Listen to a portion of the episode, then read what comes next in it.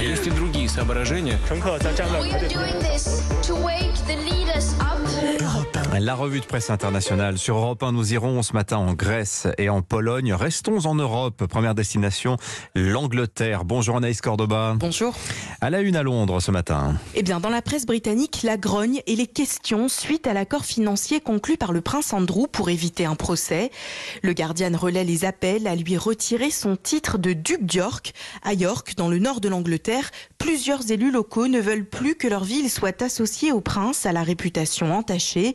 Dans son édito, le Daily Telegraph estime que si la monarchie survivra à ce scandale, il a laissé une odeur nauséabonde qui mettra du temps à disparaître. Le quotidien estime la somme réglée à la victime à plus de 14 millions d'euros et affirme que la reine aurait aidé son fils à payer. D'où vient l'argent? interroge le Sun.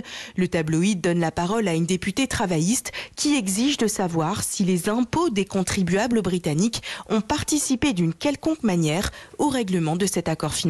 Merci Anaïs. Direction la Grèce maintenant. Bonjour Clémentine Athanasiadis. Bonjour. De quoi parle-t-on à Athènes?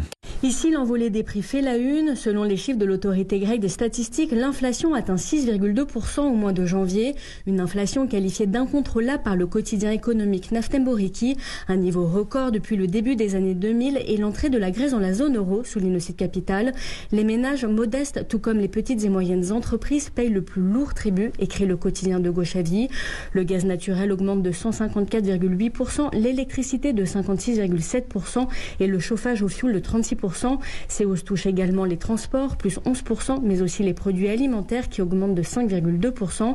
Pour le journal Avis, ces chiffres rendent dérisoire la légère augmentation du salaire minimum prévue à partir du 1er mai.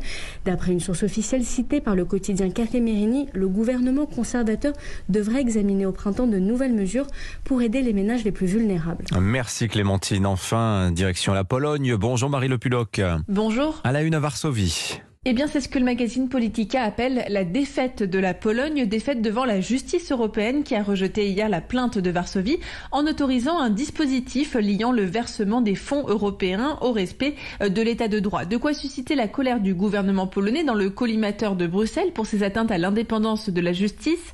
Cité par Gazeta Wyborcza, le ministre de la Justice Zbigniew Ziobro a dénoncé un dispositif servant à exercer un chantage financier sur les États membres de l'UE. Un gouvernement sous pression car le temps presse, écrit Politica. En effet, rappelle Notes from Poland, la Commission européenne a déjà repoussé le versement de 36 milliards d'euros du plan de relance. Or, souligne le site, la Pologne est un des plus grands bénéficiaires des subventions européennes. Merci Marie Le Puloc.